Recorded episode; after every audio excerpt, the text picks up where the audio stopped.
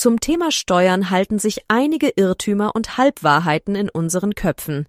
Viele machen die Steuererklärung deshalb erst gar nicht und verzichten so Jahr für Jahr auf die lukrative Gelddusche. Die größten Steuermythen klären wir jetzt hier im Neckar-Alb-Podcast auf.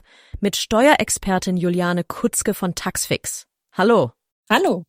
Welcher Steuermythos hält sich seit Jahren am hartnäckigsten?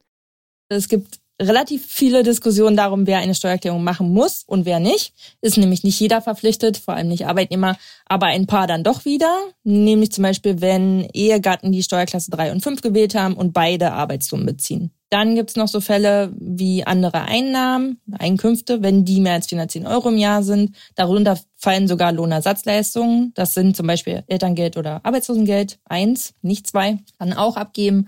Oder wenn man zwei Arbeitgeber zur gleichen Zeit hatte, kann es auch sein, dass man abgeben muss. Und insgesamt ist aber meine Meinung, dass die sich sehr oft auszahlt, auch wenn man gar nicht muss. Warum macht am besten jeder eine Steuererklärung? Meistens lohnt sich das. Dass es sich nicht lohnt, ist so ein Mythos, der immer mal wieder aufkommt. Die aktuellen Statistiken zeigen aber, der Durchschnitt liegt bei 1095 Euro. Also ganz schön viel. Klar, nicht jeder bekommt 1095 Euro, ist ein Durchschnitt. Aber wichtig ist es, dass man einfach mal die Hürde überspringt und es einfach versucht, weil dann sieht man, ob es sich lohnt oder nicht. Mit so Steuer-Apps wie zum Beispiel Taxfix geht's auch ziemlich einfach, schnell und auch sicher. Stimmt denn die Aussage, wenn ich einmal eine Steuererklärung gemacht habe, muss ich jedes Jahr eine machen? Das kommt drauf an. Also wer jetzt freiwillig seine Steuererklärung abgibt, der muss nicht automatisch jedes Jahr abgeben. Das wird jedes Jahr neu geprüft, ob man abgeben muss oder nicht. Also dann geht man wieder die ganzen Punkte durch, ob oder ob nicht. Und wenn man dann trotzdem eine Erinnerung vom Finanzamt bekommt, dann kann man denen auch sagen, nee, ich muss gar nicht abgeben und dann braucht man auch nicht. Wichtig ist da nur, man muss unterscheiden, wenn die eine Aufforderung machen, dann muss man tatsächlich abgeben. Also da am besten mal kurz nachfragen, wenn man sich unsicher ist.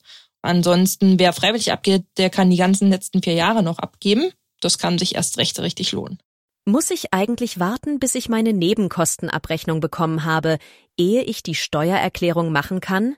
Nicht unbedingt. Wenn die Abrechnung sehr spät kommt, könnte ich auch die Zahlen aus dem Vorjahr übernehmen und das für das Finanzamt einfach kenntlich machen ist aber nur sinnvoll, wenn sich denn die Zahlen nicht großartig geändert haben zum Vorjahr.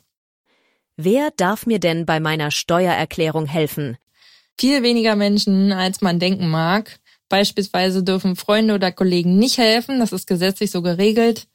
Das könnte sogar mit einer Ordnungswidrigkeit geahndet werden, wenn die das trotzdem machen. Helfen dürfen eigentlich nur Angehörige wie Geschwister, Eltern oder Kinder. Wenn man dann, dann immer noch nicht so richtig durchsieht, dann kann man mal das mit einer Steuer-App versuchen. Dort wird man Schritt für Schritt durch die Steuererklärung durchgeleitet. Steuerexpertin Juliane Kutzke im Neckar-Alb-Podcast. Vielen Dank. Gerne.